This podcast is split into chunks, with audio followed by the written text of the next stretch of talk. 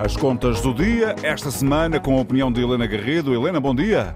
Olá, boa semana. bom dia, boa semana, boa semana. Helena, estamos curta, a... mais curta, mais curta. É, com quarta-feira é feriado. É, Exatamente. temos ali uma pausazinha no meio em termos de contas do dia.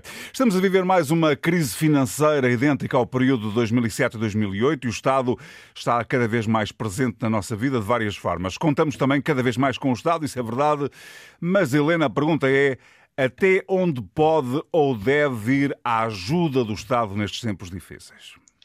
Pois é, oh, é, uma, é um tema, José Carlos, que, que uma questão que, que tem surgido nos últimos tempos e que uh, o tema reforçou o seu interesse com um trabalho da revista The Economist, que tem como título Bailout for Everyone. Que é isto significa, simplificadamente? Resgate para todos, apoios, salvação para todos, que o Estado deve salvar todos, que é a tendência atual.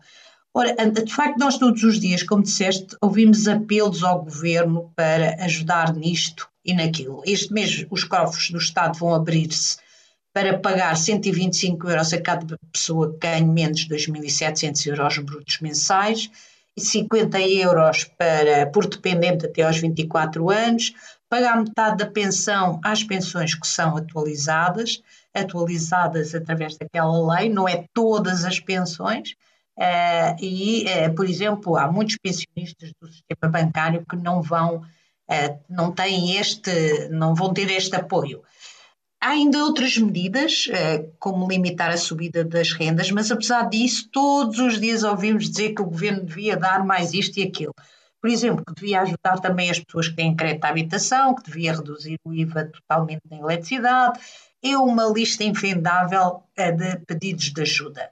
Tem sido de tal maneira que o Primeiro-Ministro, uh, que há uns tempos, não sobre este tema, mas sobre o, caso dos incêndios e dos festivais, uh, quase perdeu a cabeça dizendo que a ideia de que o Estado tem de segurar qualquer eventualidade da vida uh, para as pessoas e para as empresas não existe. O Estado não é a seguradora universal e de facto não é e nem pode ser.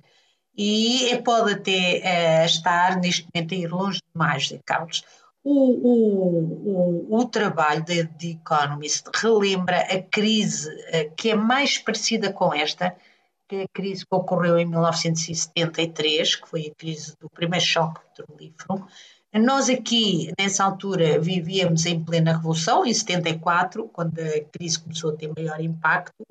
Eh, não havia organização para ajudar as pessoas, mas todos os outros, nenhum dos outros países seguiu esta regra. A Alemanha, a Alemanha basicamente apelaram mais à poupança de energia e usaram menos os cofres do Estado para para ajudar. Deixa-me só, deixa só ver se sim, estou sim. a fazer aqui uma, uma leitura subliminar, eu estou a ser injusto, mas tu também estás a dizer um bocadinho que é as pessoas têm que gerir a sua vida um bocadinho com os, mais com os pés na terra. Também queres dizer isso às pessoas ou não? Exatamente, exatamente. Quer, quer dizer, quem sou eu para dizer isso às pessoas, mas hum. cuidado, porque esta Avaliar onda... bem os gastos que vão fazendo, etc. Ex exatamente. Contando porque... sempre com o pior, é isso?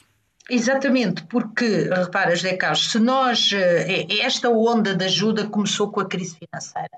Nós, esta geração mais nova, teve três crises seguidas, não é? Tivemos a crise financeira de 2007, 2008, tivemos a pandemia de 2020 e agora temos esta crise energética que se vai arrastar para 23.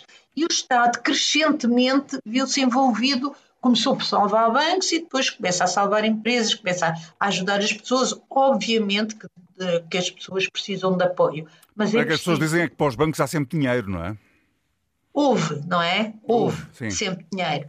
O argumento nos bancos é que se não se salvar os bancos, o resultado é ainda pior, não é? Que, que, que as pessoas ainda ficam piores porque os bancos têm uma capacidade de destruição, pela, se forem destruídos como se destrói dinheiro, eles acabam por ter uma grande capacidade de destruição.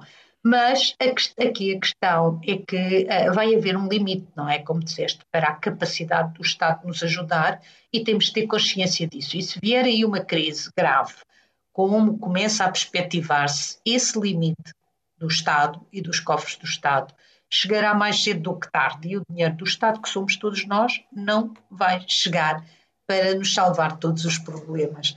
e, e valia a pena que não contássemos com isso e que tentássemos nós também uh, perceber o que é que nós também podemos fazer por nós próprios. Eu sei que não é fácil, o Estado devia se concentrar fundamentalmente nas pessoas que têm menos rendimentos. Não é isso que os países estão a fazer, nem Portugal, nem Espanha, nem Alemanha, estão a generalizar uh, apoios.